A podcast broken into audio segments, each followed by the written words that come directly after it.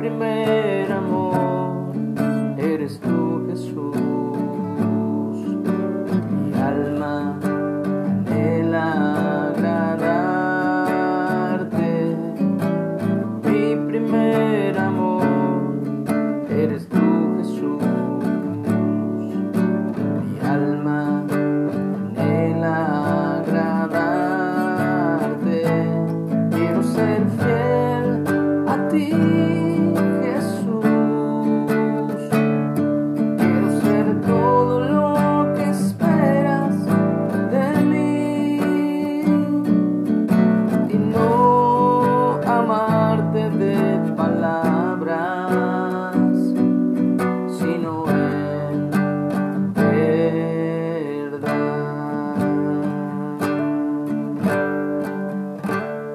Hola, muy buenos días. Doy gracias a Dios por un día más de vida. Nos permite despertar, escuchar el canto de las aves,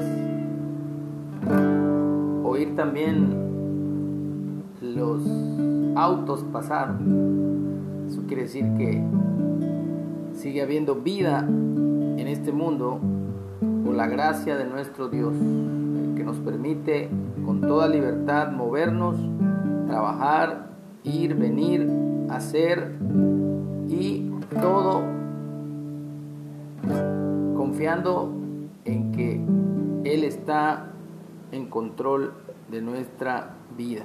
Le agradecemos a Él y queremos que todo el mundo sepa que Dios es un Padre amoroso que nos da todas las cosas en su Hijo amado Yeshua o Jesús. Estamos en la lectura de el libro, la carta de Hechos. Vamos a finalizar ya el capítulo 4 y la última parte se titula Todas las cosas en común.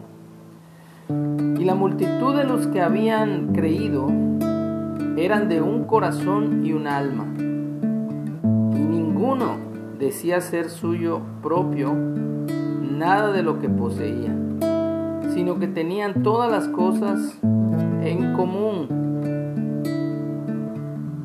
Y con gran poder los apóstoles daban testimonio de la resurrección del Señor Jesús, y abundante gracia era sobre ellos.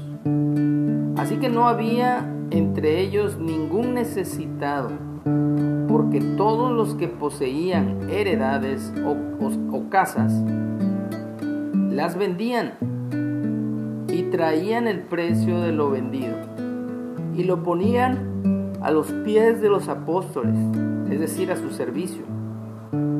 Y se repartía a cada uno según su necesidad. Entonces José, a quien los apóstoles pusieron por sobrenombre Bernabé, que traducido es hijo de consolación, levita, era de la tribu de Leví, y natural de Chipre, tenía una heredad y la vendió y trajo el precio y lo puso a los pies de los apóstoles, es decir, a su servicio.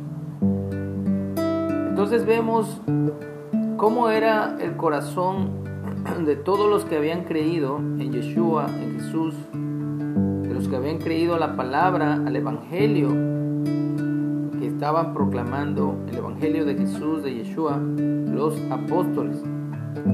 Eran de un solo corazón y un alma, y, y ninguno decía ser suyo propio nada. Es que es mi casa, es que es mi auto. No, no, no. Ellos decían, no, no es mi casa, es tu casa.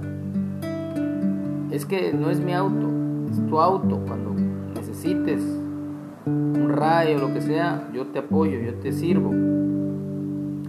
Nadie decía ser suyo propio nada de lo que poseía, sino que tenían todas las cosas en común. Vemos un tiempo bastante hermoso que necesitaríamos, yo creo, nuevamente hoy día, la llenura, la frescura del Espíritu de Dios, porque hay mucha gente en necesidad, pero hay mucha gente que tiene la manera, tiene la, vamos a decir, la, no la capacidad, bueno, la capacidad económica, sí, la capacidad económica, como para ayudar a otros sin que su estabilidad económica se vea afectada. Entonces yo creo que ahí es, sobre todo creyentes, hablo de gente creyente,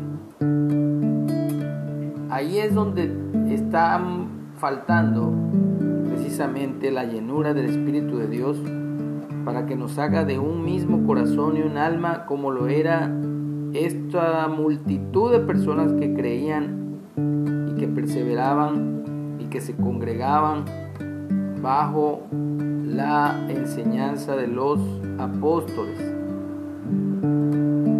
Y con gran poder, dice los apóstoles, daban testimonio de la resurrección del Señor Jesús. Y es lo que estamos haciendo través de las redes, a través de este medio, dar testimonio acerca de que Jesús resucitó, está sentado a la diestra del Padre, intercediendo por ti, por mí y por cada persona que cree, y aún por los que no creen, para que crean, para que se arrepientan de sus pecados, y la gracia abundante de nuestro Dios los alcance. Pero tenemos que hacer acciones, tenemos que accionar en la fe. No solo quedarnos con el que yo quisiera, me gustaría, tal vez. O sea, no, tenemos que accionar. Porque acuérdense que la fe sin obras está muerta, dice el apóstol Jacobo o Santiago fue pilar de la iglesia de Jerusalén, al igual que Pedro, al igual que Juan, al igual que los otros doce apóstoles. Y ya comenzamos a ver cómo la gente vendía heredades o casas y traían el precio de lo vendido a los apóstoles, pero era repartido a cada uno según la necesidad. A diferencia de los falsos apóstoles que se clavan toda la lana no le reparten ni a la viuda, ni al pobre, ni al huérfano, ni al migrante, ni a nadie, ni siquiera a los mismos ministros de o servidores en el, en el tabernáculo, en la reunión o en la iglesia, se lo clavan todo. Entonces ahí está la diferencia. Hagamos esa diferencia nosotros mientras podamos.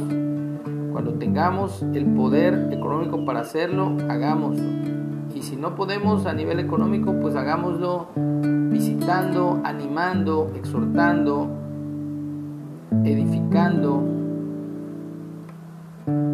orando, proclamando la palabra de nuestro Dios.